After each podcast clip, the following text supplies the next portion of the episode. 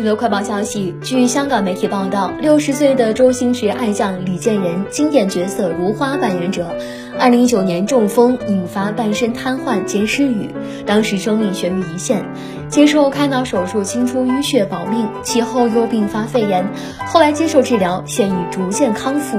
最近他中风后首度现身，虽然身形明显瘦削，但精神不错。原来三个月前，经好友田启文介绍下，积极的接受了物理治疗，目前进展良好。影片中，李健仁的物理指导师指导他做增强肌肉运动，也见他撑住拐杖，一步一步向前行，表现积极。治疗师竖起拇指做鼓励。